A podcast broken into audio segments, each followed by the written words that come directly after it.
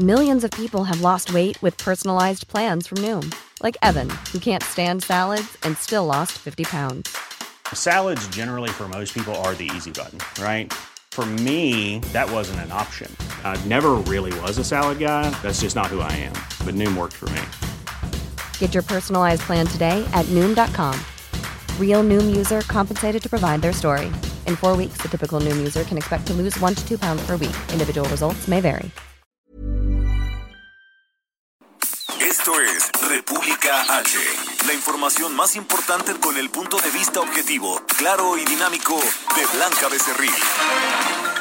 Hola, hola, muy buenas noches. Son las 8 de la noche en punto de este viernes, por fitness, viernes 19 de marzo del año 2021. Yo soy Blanca Becerril.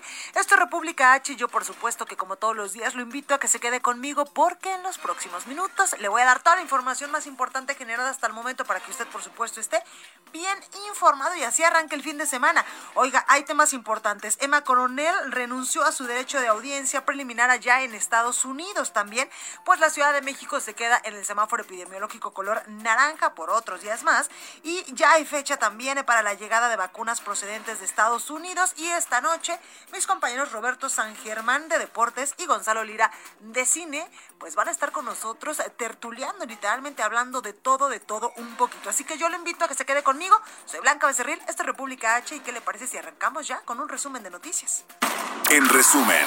En video mensaje, el canciller mexicano Marcelo Ebrard dijo que la negociación con Estados Unidos sobre vacunas en México logra 2.7 millones de dosis de AstraZeneca, las cuales llegarán la próxima semana y aseguró que no hubo nada a cambio más que construir una relación más cercana. Tras la emboscada y asesinato de 13 agentes, 8 de la Policía del Estado de México y 5 de la Fiscalía Mexiquense, ocurrida la tarde de ayer en la comunidad de Llano Grande, esto en el municipio de, Cuaute, de Coatepec, Harinas, se, eh, se, se, perdón, perdóneme, se intensificó la búsqueda de los agresores por parte de la Guardia Nacional, Ejército, Marina, en todas las zonas sur de la entidad mexiquense comparece el procurador fiscal de la Federación, Carlos Romero, y titular de la Unidad de Inteligencia Financiera, Santiago Nieto, ante los cuatro diputados que integran la sección instructora de la Cámara de Diputados en el proceso de juicio político que sigue contra el gobernador de Tamaulipas, Francisco Javier García Cabeza de Vaca. Senadores del PAN presentaron la próxima semana una acción de inconstitucionalidad contra la ley de la industria eléctrica del presidente Andrés Manuel López Obrador, a quien acusaron de utilizar este tema con fines político-electorales. Esto será la próxima semana. Después de que se dio a conocer un video de un sujeto que era interrogado y mencionó haberse reunido con el titular de la Secretaría de Seguridad de la Ciudad de México en su cuenta de Twitter, el mismo Omar García Harfush mencionó que no los van a distraer con falsos mensajes y continuará combatiendo a la delincuencia. Los precios de la canasta básica se encuentran por las nubes debido al incremento en las gasolinas, el diésel y la inestabilidad en el dólar. Los precios de alimentos de la canasta básica en el último mes aumentaron 81.82%, así lo dio a conocer el presidente de la Alianza Nacional de Pequeños Comerciantes, Cuauhtémoc Rivera. Recorrido por el país. Bueno, comenzamos con el recorrido por el país y vamos con mi compañera Dani García a Monterrey, Nuevo León. Mi Dani, ¿cómo estás?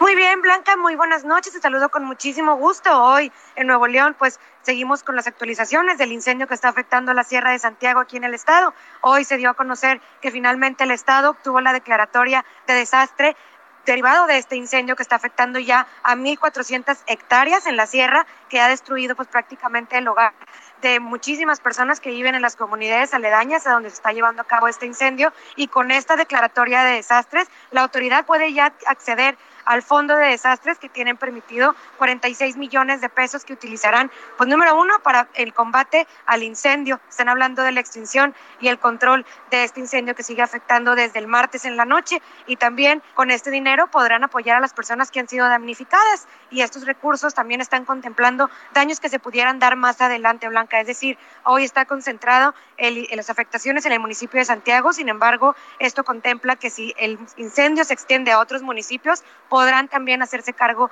de esta situación en otros municipios. Y bueno, nada más para comentar también, Blanca, agregar una información extra que se dio a conocer el día de hoy. Aunado a esta situación tan crítica que se vive actualmente en el combate al incendio, pues los bomberos de Nuevo León dieron a conocer que la situación económica para ellos es muy complicada y se ven en la necesidad de cerrar cinco estaciones que están operando actualmente. Esto los dejaría con 12 estaciones que estarían operando para todo el estado después de que el año pasado se tuvieron que cerrar cinco estaciones también. Esto dejando ahora 17 estaciones con las cinco que se estarían cerrando, pues quedarían únicamente 12 que estarían operando para atender a todo el estado de Nuevo León, por lo que están pidiendo apoyo de la ciudadanía regiomontana, ya sea a través de en especie o bien que puedan participar en algunas actividades de caridad que van a realizar en las próximas semanas.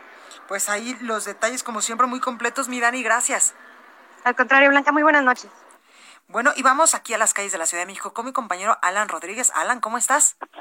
Hola, ¿qué tal Blanca? Amigos, muy buenas noches. Hemos estado dando seguimiento a la rodada ciclista denominada Viernes de Furia, que se realiza cada fin de semana, esto en la Ciudad de México, por parte de usuarios de las bicicletas como medio de transporte. Ellos se están dirigiendo en estos momentos hacia la zona de la raza, en donde estarán llevando su manifestación por todas las muertes que han ocurrido en este punto y que lamentablemente han sido producto del descuido de algunos automovilistas. Ellos circularon el día de hoy a través de la Avenida de los Insurgentes procedentes del cruce de la calle Álvaro Obregón, esto en el perímetro de la colonia Roma, y en estos momentos ya se encuentran frente al Hospital de la Raza, bloqueando algunos carriles de la circulación, custodiados por personal de la Secretaría de Seguridad Ciudadana. Por lo pronto, Blanca, es el reporte que tenemos. Posteriormente se estarán desplazando hacia la zona del Palacio de Bellas Artes. Pues ahí lo tenemos. Muchísimas gracias, Alan. Continuamos al pendiente. Buenas noches. La nota del día. Oiga, y le cuento que Emma Coronel Aispuro, en resguardo en la cárcel local del condado de Alexandria, esto en Virginia, allá en Estados Unidos, renunció a su derecho a tener una audiencia preliminar, la cual pues aún no tenía una fecha establecida después de ser detenido, usted se acuerda, a eh, pues la esposa de Joaquín El Chapo Guzmán, Emma Coronel. Oiga, vamos con los detalles con mi compañero Juan Guevara, periodista de Now Media. Juan, ¿cómo estás? Mi querida Blanca, muy buenas noches. Así es, fíjate que Emma Coronel Espuro, a casi un mes de estar presa en Virginia, que acusada de cargos eh, relacionados con, con el narcotráfico, decidió renunciar a su derecho de audiencia preliminar, cosa que es bastante irregular, según un documento presentado ante la Corte de Distrito de Columbia. Esto es importante. Ahora, hay que poner en contexto que el abogado de Emma Coronel hace dos días dijo que hay negociaciones en este momento de alto nivel para su liberación. Esto es importante mencionar y tenerlo en mente. Platicamos de estas de esta circunstancia. Eh, obviamente, Emma Coronel Aispuro afirmó o firmó la declaración junto con su abogado Jeffrey Lichman, donde manifiesta haber entendido que se le acusa penalmente y que ha sido notificada de sus prerrogativas, es decir, se le informa de los derechos, se le informa de lo que puede hacer, de lo que no puede hacer, y ella firmó un affidavit, una, un documento legal en donde afirma que está de acuerdo, y cito, estoy de acuerdo en renunciar a mi derecho a una audiencia preliminar bajo el derecho eh, penal y este bueno pues esto fue un documento que se entregó el día de hoy a la corte hoy día 19 de marzo. Es decir eh, la causa en en, en um, la corte de distrito federal es la el, 21 diagonal MG diagonal 240 y entonces pues bueno está firmando ella junto con su abogado eh, que además está radicado en Nueva York diciendo sabes qué no vamos a tener esta audiencia. Y bueno hace dos días eh, Jeffrey Lynchman dice que eh, pues eh, hay negociaciones de alto nivel con el gobierno en donde pudiera ella ser liberada. Qué se espera, las fuentes que tenemos en, en algunas de las cortes del Distrito de Columbia y algunos de los de, de, los círculos en Nueva York están diciendo que una de las cosas que puede pasar es que a lo mejor se puede convertir en un testigo protegido y si esto sucede, pues bueno, pudiera ser liberada bajo una eh, una corte o una orden de la corte en donde tiene que apoyar o tiene que eh, aportar información para la captura de, de otros narcotraficantes y dar información a las autoridades federales de Estados Unidos. Es lo que tenemos hasta este momento, mi queridísima Blanca. Pues ahí la información, Juan. Muchísimas gracias, que me supongo que en las próximas horas va a haber mucho más de este tema y en los próximos días todavía. Así es, pues estaremos pendientes y cualquier cosa estamos a la orden. Gracias, Juan. Cuídate mucho. Igualmente, bye. Oiga, y hoy el presidente Andrés Manuel López Obrador tocó el tema de la llegada de las vacunas a nuestro país, estas que vienen de Estados Unidos y que también, ya le decía yo al inicio de este espacio informativo, el canciller mexicano Marcelo Ebrard, pues anunció que nos van a tocar más, más vacunas. Eh, Paris Alejandro nos tiene toda la información. Paris, ¿cómo estás? Buenas noches, Blanca, amigos, amigos de Lealdo. Un gusto saludarlos desde Oaxaca y es que esta mañana el presidente Andrés Manuel López Obrador reveló que el gobierno de Estados Unidos acordó enviar 2.7 millones de vacunas de AstraZeneca para la atención de la pandemia de COVID-19 en México. Y esta en la conferencia matutina en Coatzacoalcos agradeció a, su homólogo John Biden el apoyo para acceder a las vacunas. López Obrador señaló que con la llegada de estas 2.7 millones de vacunas se alcanzará la meta de vacunar a todos los adultos mayores de 60 años con al menos una dosis al finalizar el mes de abril. Dijo que se han llegado a mil municipios de México con las vacunas y que estas vacunas de AstraZeneca que enviará el gobierno de Estados Unidos llegarán a México la siguiente semana. Escuchamos al presidente López Obrador. Pues, ¿Qué vamos a dar a cambio? Lo que siempre hemos dado, amistad y eh, cooperación en todos los órdenes. Es muy importante el que mantengamos buena relación con el gobierno de Estados Unidos. Llevamos muy buena relación con el gobierno del presidente Trump.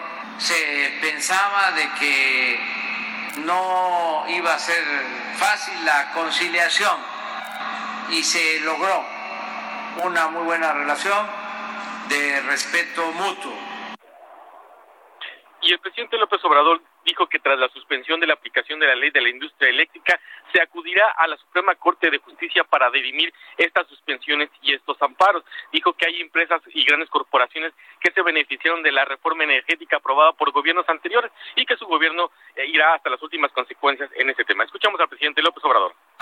Es un descaro ya. Ofrezco disculpa a las dos empresas por estarlo este, disponiendo por darlo a conocer, pero este, ¿cómo eh, van a acudir al amparo para seguir manteniendo subsidios?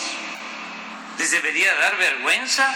Entonces, ¿cuántos eh, eh, amparos contra la ley eléctrica? Pues muchos y los que se acumulen, pero vamos a llegar hasta las últimas consecuencias.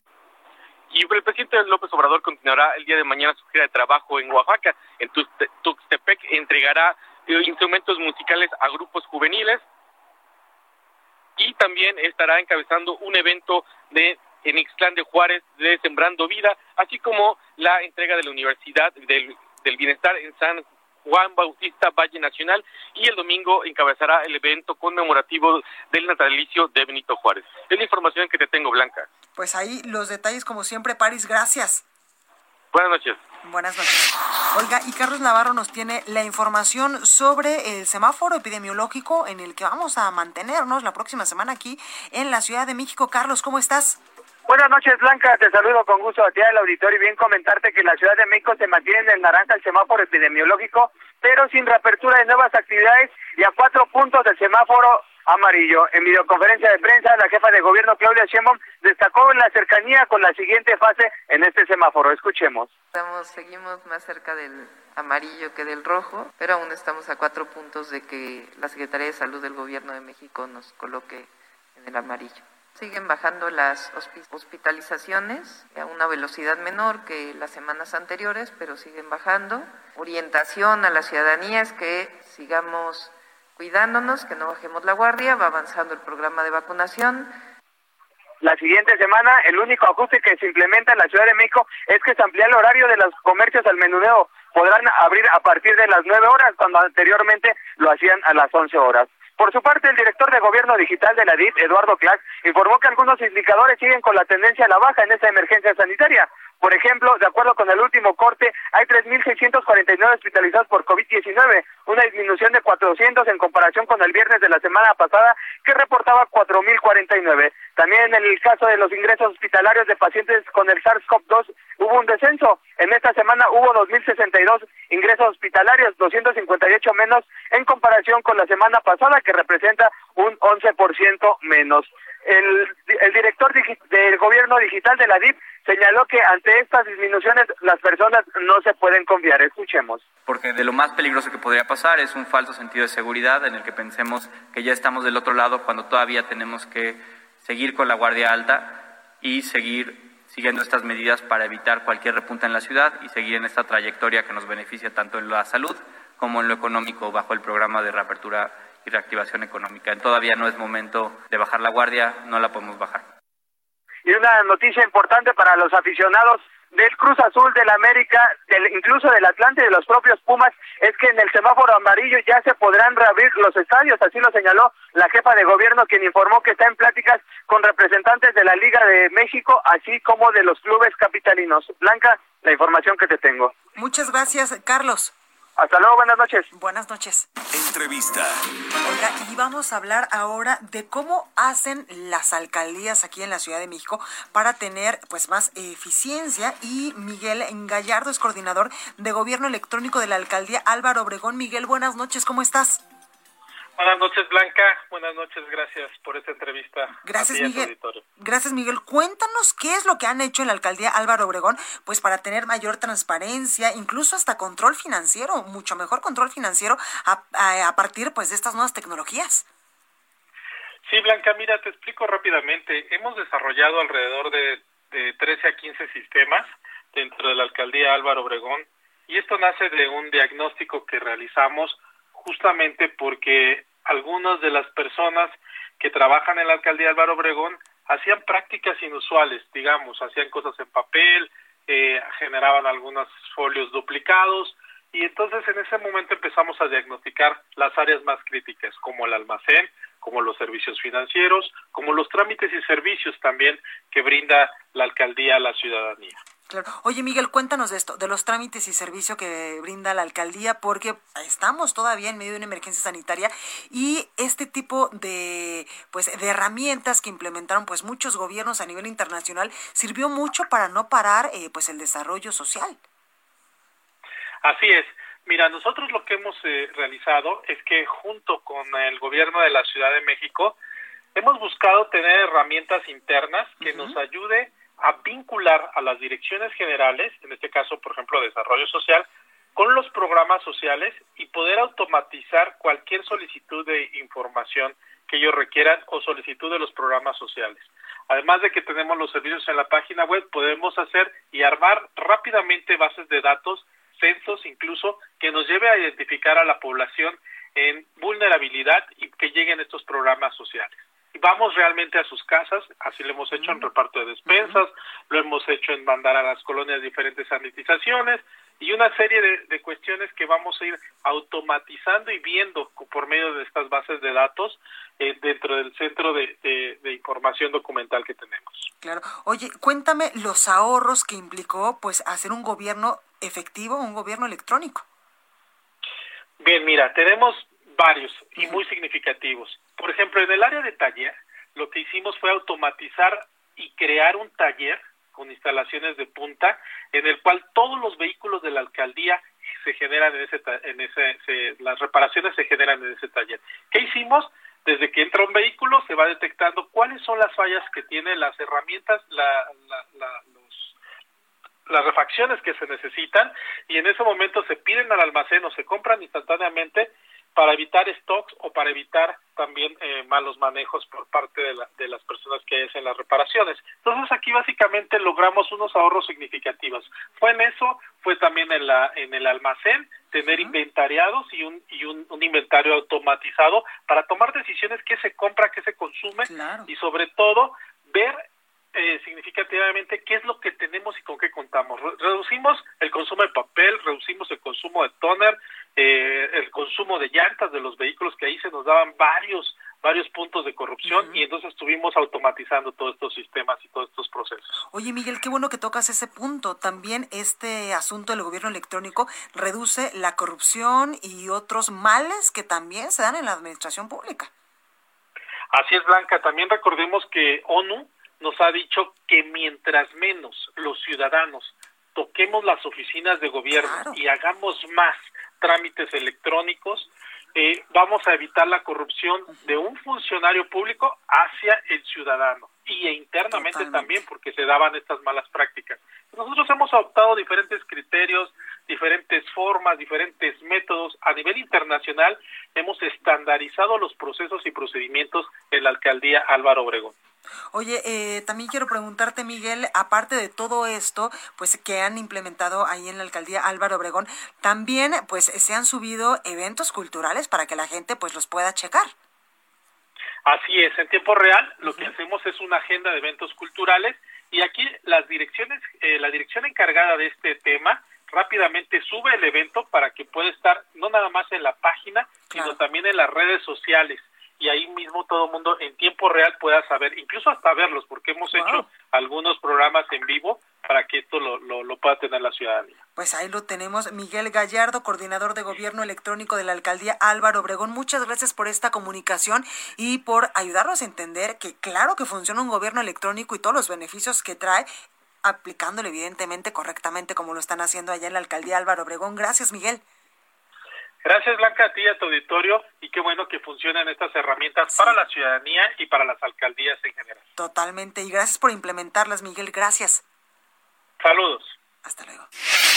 Oiga, ¿y qué le parece si hoy es viernesito? Nos vamos con mi compañera Melissa Moreno y las recomendaciones de cultura. Agenda Capital, exposiciones, museos, teatro. Aquí está la agenda cultural de la capital.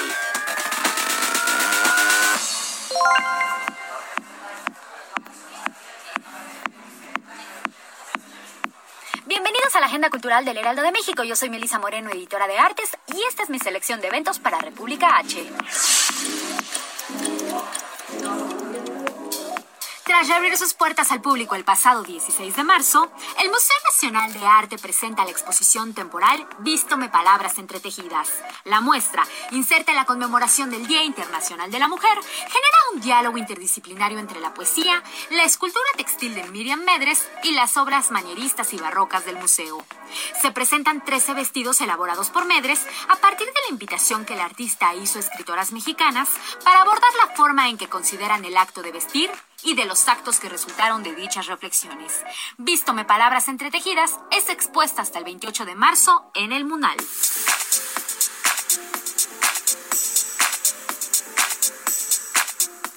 Blindness es una experiencia narrativa, sonora y luminosa, basada en la novela del Nobel José Saramago, Ensayo sobre la ceguera. Se trata de la primera instalación teatral inmersiva diseñada con distancia social. Y tras su estreno en Londres y Ámsterdam, el espectáculo llega a la Ciudad de México con la voz de Marina de Tavira y la dirección de Mauricio García Lozano. Los asistentes se confrontan con una experiencia inmersiva instalada en el escenario del Teatro de los Insurgentes, adentrándose en un viaje en el tiempo y espacio para encontrarse con la protagonista de esta historia, a quien en algún momento escucharemos gritando con ira a la distancia y en el siguiente susurrando suavemente en nuestros oídos mientras narra una inimaginable pandemia de ceguera. La duración de Blindness es de una hora con 15 minutos y puedes adquirir tus entradas en www.ticketmaster.com.mx. enfrentarse a quienes manejan el poder en las sombras? ¿Cómo vengarse de quienes más daño te han hecho? En Independencia, Javier Cercas nos trae de vuelta a Melchor Marín, quien también vuelve a Barcelona, donde es reclamado para investigar un turbio caso. Están chantajeando con un video sexual a la alcaldesa de la ciudad. Cargado con su pesar por no haber encontrado a los asesinos de su madre, pero también con su inflexible sentido de la justicia, Melchor debe desmontar una extorsión que no se sabe si persigue el simple beneficio económico o la desestabilización política. Javier Cercas, tras ganar el premio Planeta en 2019, ahora presenta esta novela poblada de personajes memorables, que la convierten en un alegato contra la tiranía de los dueños del dinero y los amos del mundo. Independencia de Javier Cercas es de Editorial Planeta.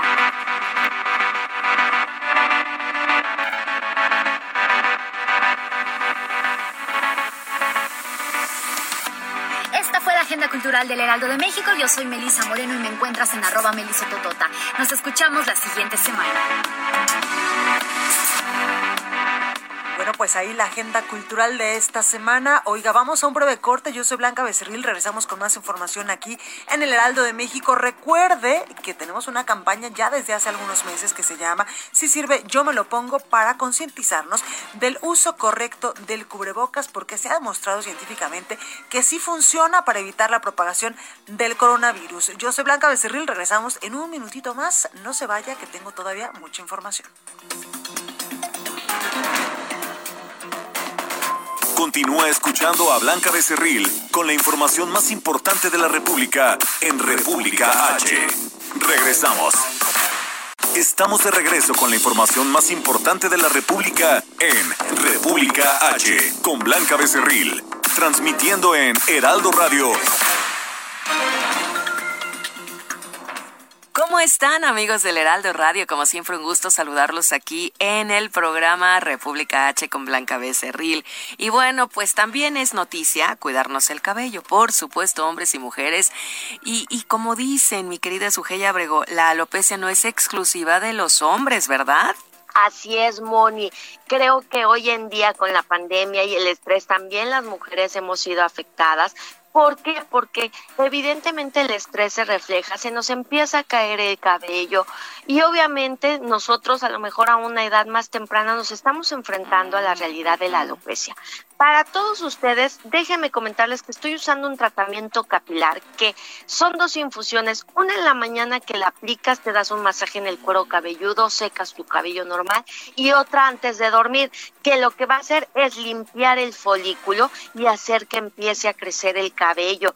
Todo esto marcando al 800 mil o visitando granfin.mx para que conozcan los ingredientes naturales que tiene este tratamiento capilar. Qué bueno que lo explica Sujei porque siempre me han preguntado cómo es este tratamiento capilar y bueno, lo estás realmente aclarando y eso hace más atractivo que podamos nosotros usarlo.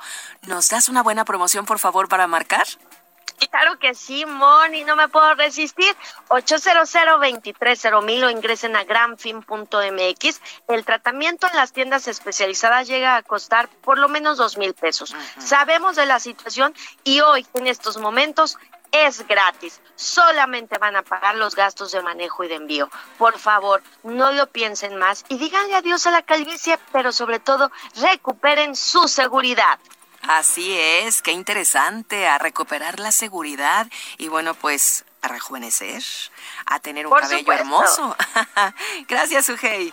Llamen ya, hasta luego. Sí, llamen, llamen. Regresamos contigo, Blanca Becerril, a República H. En resumen, en las últimas 24 horas México sumó 5.722 casos nuevos y 613 eh, nuevas muertes también por coronavirus, para un total de 197.219 fallecidos de acuerdo con la Secretaría de Salud. En Nezahualcóyotl comenzó la vacunación de adultos mayores con filas de espera mínimas de dos horas. En esta ocasión se pudieron vacunar las personas que iban en automóviles. Por sexta semana, la Ciudad de México se mantendrá en semáforo naranja debido a una disminución en hospitalizaciones por coronavirus. Sin embargo, la jefa de gobierno, Claudia Sheinbaum, hizo un llamado a la ciudadanía a no bajar la guardia durante las vacaciones de Semana Santa. Los secretarios de Educación, Delfina Gómez, y de Salud, Jorge Alcocer, iniciaron los trabajos pendientes del regreso seguro a las clases presenciales en los estados que tienen semáforo epidemiológico color verde. El subsecretario Hugo López Gatel dijo que se tienen que cumplir con las medidas sanitarias establecidas. Emma coronel Aispuro en resguardo en la cárcel local del condado de Alexandria, esto en Virginia, renunció a su derecho a tener una audiencia preliminar, la cual aún no tenía fecha establecida. Bueno, y vamos con mi compañero Antonio Bautista, coeditor de Estados en Heraldo de México, para que nos platique qué vamos a poder leer mañana en este diario. Antonio, ¿cómo estás? Blanca, ¿qué tal? Muy buenas noches. Te saludo a ti, los escuchas del Heraldo Radio aquí en República H. Bueno, pues mira, eh, resulta que Chiapas, el gobierno de Chiapas durante 2019, pues eh, reportó graves deficiencias y control opaco en, los recursos eh, federales entregados sobre todo para seguridad pública. Esto de acuerdo con lo que ha sido detectado por la Auditoría, Auditoría Superior de Federación. Eh, no reportó evaluaciones en los avances de eh, las corporaciones policíacas, sobre todo en, la verificación de los recursos en materia de policía. Y tenemos todos los detalles mañana, Blanca, en esta eh, pues revisión de la cuenta pública en el estado de Chiapas, que pues deja mucho que desear con su transparencia. Y bueno, también vamos a tener la cobertura de que pues ya empezó el despliegue que está haciendo México en la frontera sur. Ya se está desplegando eh, personal del Ejército y de la Guardia Nacional para pues evitar este, la llegada masiva de migrantes en, estos días y este tener un control más estricto ahí en la parte eh, fronteriza eh, que sobre todo conecta con, con Centroamérica Blanca. Eso lo vamos a poder ver mañana en las páginas del Heraldo de México. Tenemos Antonio Bautista, gracias. Muchas gracias, buenas noches. Buenas buen noches. fin de semana. Igualmente. Gastrolab con el chef Israel Arechiga. Voy a contarles la historia Bueno, y usted está escuchando pues música representativa de Puebla, porque hoy el chef Israel Arechiga nos va a hablar de este delicioso estado de la República. Mi chef, ¿cómo estás? Mi querida Blanca, qué gusto saludarte, buenas noches, igual saludos a todo el auditorio que nos está escuchando. Pues ya lo dijiste, hoy tenemos al delicioso estado de Puebla, que si hiciéramos un concurso de la gastronomía de los estados de la República Mexicana, definitivamente Puebla sería de los finalistas, ¿eh? Totalmente. Oye Israel, ¿y qué vamos a poder degustar allá en Puebla? Porque yo siempre que voy a Puebla, por lo menos voy a los chiles en nogada también, de un, de un sitio que es muy popular allá que se llama Casa Reina, o siempre, siempre me traigo los famosos borrachitos o los dulcecitos estos que son largos, que no quiero decir el nombre, pero que también son muy buenos. Sí, que tienen una historia muy particular que ahorita ya les platicaré. Pero ya lo dijiste, empezaste por un plato prácticamente nacional, un plato que tiene los colores de la bandera, que, que hablar de ese plato es todo un año de espera casi, que sí, en agosto y en agosto te empiezas a saborear los primeros chiles en nogada y en septiembre, pues ya, ¿qué podemos decir? no Es, es el mero mole, por llamarlo de alguna manera. Oye, y hay muchas personas que son catadores de chiles en nogada, ¿eh? No, hay catadores, hay concursos, e incluso entre historias también hay como que muchas vertientes, ¿no? Está desde la historia que te dice que eran tres, tres novias este, enamoradas de tres eh, soldados del ejército trigarante, o también está quien dice que empezó, así es, que empezó también en el convento de Santa Mónica. ¿No? Y para, para conmemorar primero el cumpleaños de Agustín de Iturbide y después la entrada del ejército trigarante, ¿no? Pero al final, entre tantas historias y todo lo que nos quedamos es una receta muy particular, con ingredientes de toda la temporada. Tenemos, tenemos un plato que tiene la identidad mexicana y que de verdad es como el pan de muertos, como la rosca de reyes. Es de, esos, es de esas preparaciones que esperamos todo el año para poder degustar. Totalmente, totalmente. Oye, y hay un montón de lugares allá en Puebla. Y también eh, quería preguntarte, aparte de los chiles en hogada, el pan este, que es muy típico también de Puebla, que es el pan de sal, le llaman, ¿verdad? Sí, también todo el tema de la panadería. Sí, los virotes, todo el tema de la panadería, de los dulces, es una delicia. Pero antes de pasar a eso, yo diría que uno de los estados que no se le ha dado el reconocimiento a algún plato porque lo, normalmente lo ligamos siempre a Oaxaca, pero hay quien discute que el mole, el Ah, mole se inventa en Puebla. El mole poblano. Así es que el mole, que el mole se crea ahí y que fue Sor Andrea de la Asunción del convento de Santa Rosa quien, en la, quien recibiendo un obispo de su congregación crea el mole para recibirlo, ¿no? Entonces, en, en Oaxaca tenemos unos moles espectaculares, los famosísimos siete moles, pero el mole, el mole poblano es una de las delicias. Totalmente. Y, también en el Y contexto con el ajonjolí este que le ponen encima. es que es, es, es de verdad una locura ese plato. Y en el contexto histórico, pues Puebla al final se funda como la ciudad para ligar Veracruz de la Ciudad de México, ¿no? Tenía que haber una, una ciudad en medio para todas las mercancías que llegaban por Veracruz. Entonces, toda la materia prima que también llegaba de fuera, que llegaba al puerto de Veracruz, pasaba invariablemente por Puebla. Entonces iba enriqueciendo la gastronomía, la comida, y un dato súper curioso es de que Puebla es el destino más visitado de México que no tenga playa. Órale. Sí. No, y es que además está plagado de iglesias, ¿eh? También. No, de iglesias y de monumentos es, el, es el lugar que más monumentos tiene en toda América Latina. Órale, oye, qué buen dato ese, mi chef. Sí, y también hablando de moles, otro de mis platos que ese es de mis favoritos también de temporada, el mole de caderas. O el No, guacamole. bueno, sí, ese es otro nivel. Ese sí me quito el sombrero porque incluso hace como dos meses fui eh, a ver a unos amigos precisamente allá a Tehuacán, Puebla, y es la primera vez que yo probé unos chilaquiles de mole de caderas. No, no, no, no sabes, ya, ya hasta se me antojó ahorita que lo estás Sí, mencionando. no, no, no, el mole de caderas es una delicia y la festividad es impresionante.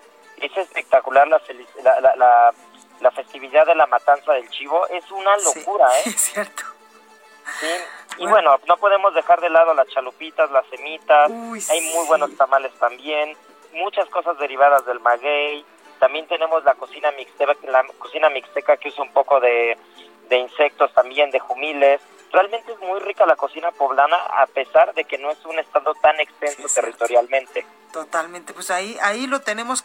Cuántas delicias siempre nos platicas, eh, chef Israel Arechiga. Muchísimas gracias como siempre. Le mando un abrazo fuerte, querida Blanca, y a todo el auditorio y nos escuchamos en 15 días. Totalmente, cuídate mucho.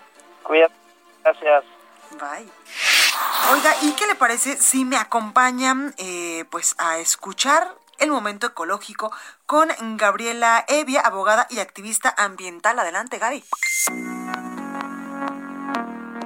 Gracias, Blanca. Te cuento que en las semanas pasadas el Congreso Federal aprobó una iniciativa preferente enviada por el presidente de la República para reformar la ley de la industria eléctrica. Esta ley va a modificar el orden de la prioridad con la cual el Sistema Eléctrico Nacional despacha la energía. ¿Qué es esto? Antes de esta reforma, el sistema apostaba por fuentes de generación de energía eficientes y baratas y daba juego a las energías renovables. Ahora, después de la reforma, se ordena que la energía generada por la Comisión Federal de Electricidad, la CFE, tenga preferencia. El problema es que las principales beneficiadas van a ser las plantas más contaminantes de la CFE, que generan energía eléctrica a partir de combustóleo y de carbón. ¿Qué es el combustóleo? Es un subproducto que se genera en los procesos de refinación de Pemex y que contiene mucho azufre. Por su alta contaminación es difícil exportarlo. De hecho, en el año 2020 se prohibió a nivel mundial usarlo en embarcaciones debido a sus afectaciones ambientales. Por esta razón, Pemex lo quema para producir energía. ¿Y todo esto cómo te afecta? Pues esta reforma va a contaminar mucho el aire. Ese aire contaminado por sulfatos es peligroso para la salud y afecta directamente al sistema circulatorio a través de las vías respiratorias. O sea que prepárate para tener más alergias, más dolores de cabeza, de ojos y ser más propenso a enfermedades respiratorias y circulatorias. La Suprema Corte de Justicia tendrá que resolver si esta reforma viola o no nuestro derecho humano a un medio ambiente sano, nuestro derecho a la salud y el derecho de las empresas a la libre competencia del sector. Desgraciadamente, las energías limpias, que hoy son un boom en todo el mundo, serán las más afectadas y las inversiones en estos proyectos corren peligro. Con el Acuerdo de París, México se comprometió a reducir sus emisiones de gases de efecto invernadero en un 22% para el año 2030, así como aumentar en un 35% las energías limpias para el año 2024. Con esta reforma será complicado cumplir con estas metas.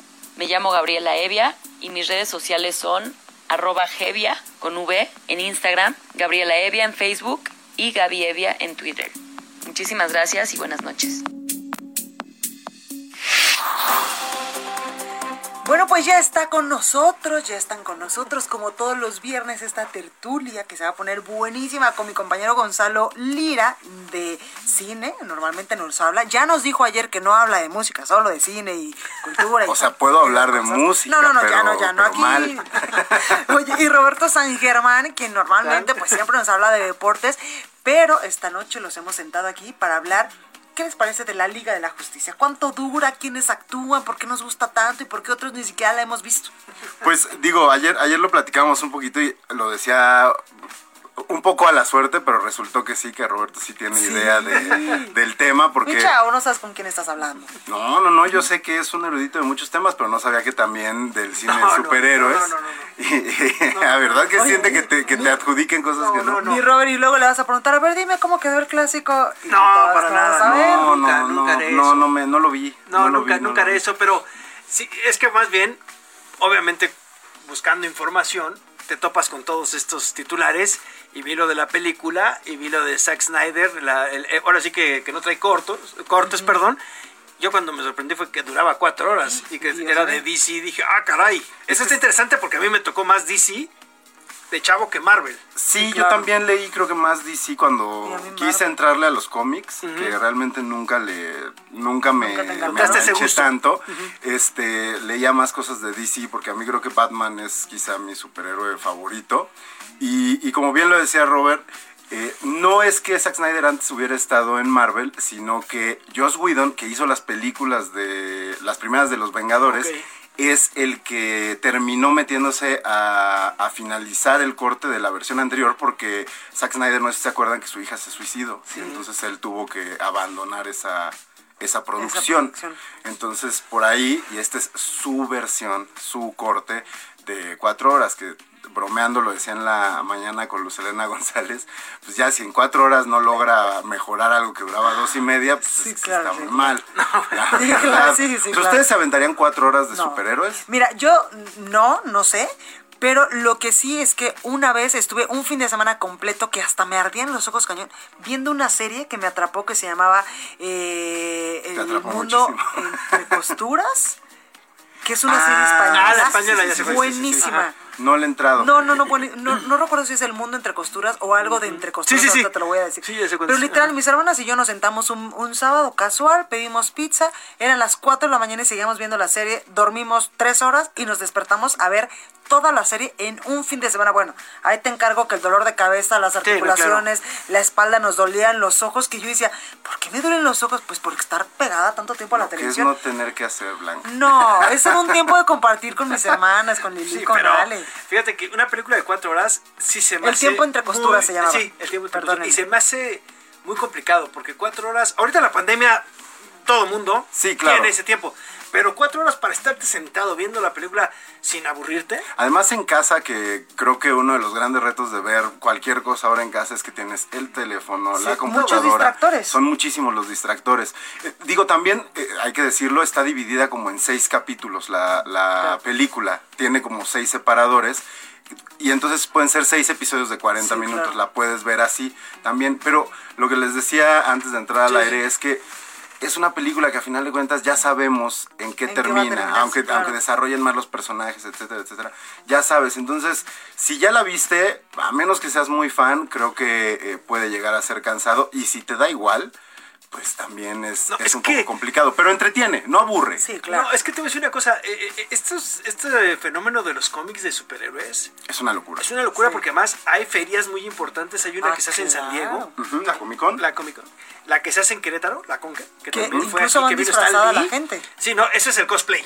O sea, es que está el cosplay, está también la parte de los Sí, cómics. en la Comic Con hacen cosplay. Robert, ¿eh? Sí, Sí, Al sí, rato me va a decir, no. y también sé de infectología, No, no, de no, no, no. epidemiología y No, Bueno, pero este, no, año- no, no, eso sí este año todos sabemos de Ah, epidemiología, sí, de economía y de De todo, política. exactamente, pero es que es esa parte que es muy interesante cuando tú ves el Comic Con, que también salió en The Big Bang Theory. Hay un episodio completito Ah, sí, para eso, que estos hombres se vestían así, Sheldon con Flash Sí, y todo esto. sí, es cierto. y tiene que ver con ese crecimiento que tienen. Y además, es que es gente que está súper clavada. El primer Sí. cómic de Batman vale miles de dólares. El prim- la primera versión también de Superman. O sea, son cuestiones en donde la ahorita que- gente... Y la verdad es que son claro. adultos los que compran esos Sí, cómics, no son los chavitos. O sea, tienen su colección y los guardan, y la playera, la sudadera, el monito, o sea, ¿Existe algo similar en Que se torno llama al Disney. deporte? No, que pero cuando sí. uno va a Disney Bueno, se siente niño sí. otra vez. Ah, Ahorita bueno. que pusieron la musiquita de, de Superman, me remontó a, esa- a- a esos momentos donde yo era feliz en Disney. Claro. Sí, claro. Te puede que, llevar. que es lo que tienen. También abogan mucho como a, a estar dentro, de sentirte dentro Sí, de, claro. de las películas.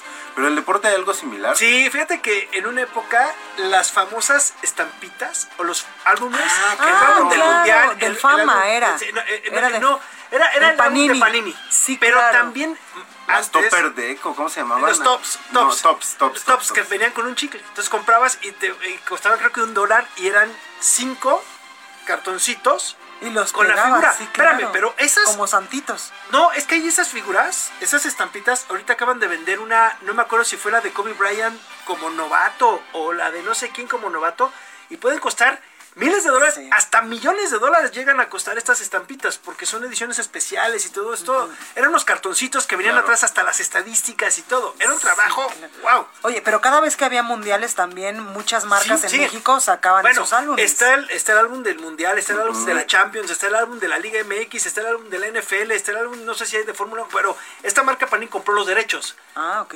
Y es lo que han hecho. Es más, yo me acuerdo cuando trabajaba en otro lado, todos llegaban, y sobre todo en el área de deportes, a A cambiar. intercambiarlo, como los tazos. Sí, no, pero no, ah, No, se pueden cotizar. Ah, o sea, no, no, claro. eh, Mis, mis sobrinos se clavan con Sí, llenar es esos álbumes. Y digo, al final de cuentas es, pa- pues, es papel, ¿no? Sí, sí, sí. O sea, pero pasaba con las eh, marca de cola cards también, Sí, también, que eran de superhéroes, claro. Sí, que sí. también, eh, te- o sea, te volvían loco por conseguirlas. Aunque esas creo que sí se vendían aparte, o tenías que mostrar sí. corcholatas.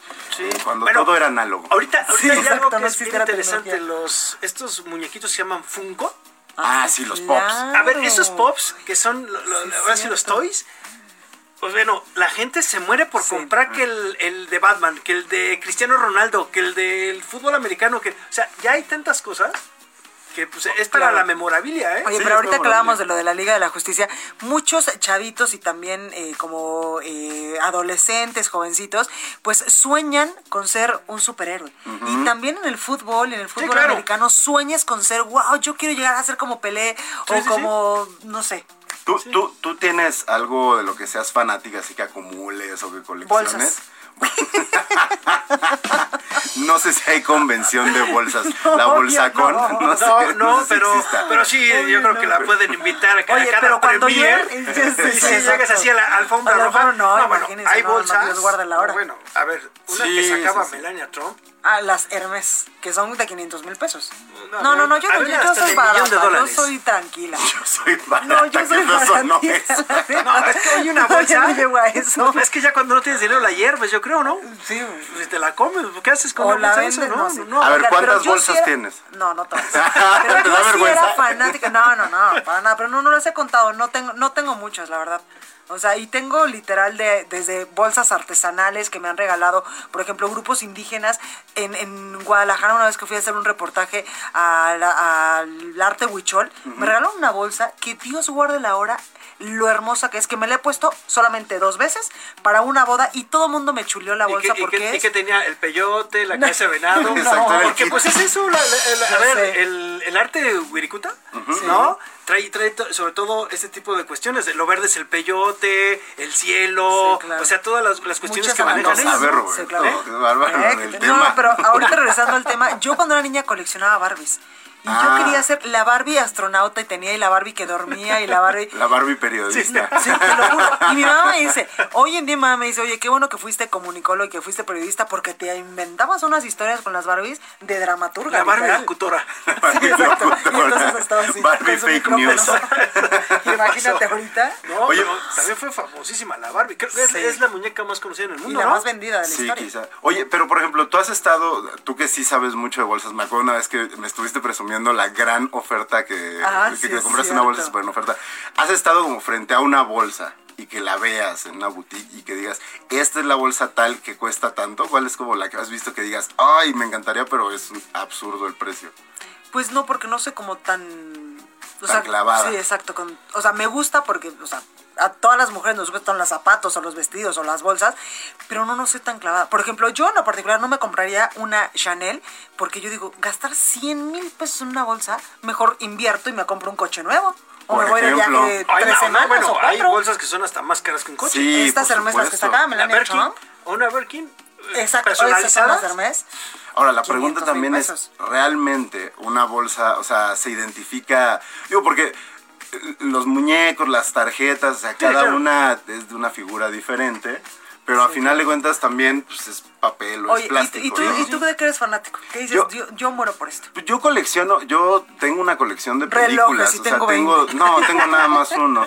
Este, tengo, eh, tengo una colección de películas, pero pues, porque al final de cuentas son un poco como mis libros, ¿no? Ah, ¿Pero es, qué es- son es mi referencia. Tengo DVDs, tengo VHS, tengo ¿Tienes Blu-ray. Y los eh, Laserdisc también tienes los que eran Tengo enormes? uno, tengo le- porque no me tocó tanto. Eh, como que los Laserdisc me tocaron en la etapa en la que mis papás ya no me querían comprar cosas, pero yo tampoco tenía dinero. Eran carísimos. Eran muy caros, eran igual que los DVDs cuando Sí, empezaban. cuando empezaron. Yo así colección, fíjate que no, no tengo algo que coleccione, ¿eh? no soy muy fanático de... Ya, ya pasó esa Ni los Pero época. pepsilindros de alguna vez los No, Pepsi. no, ¿Te fíjate que los que cambiaban de color, Ah, claro, los y que le echabas... eh, sí, de claro. Michael Jackson también hubo, hubo, ¿no? Y no, hubo un buen. No, fíjate que nunca fui tan clavado.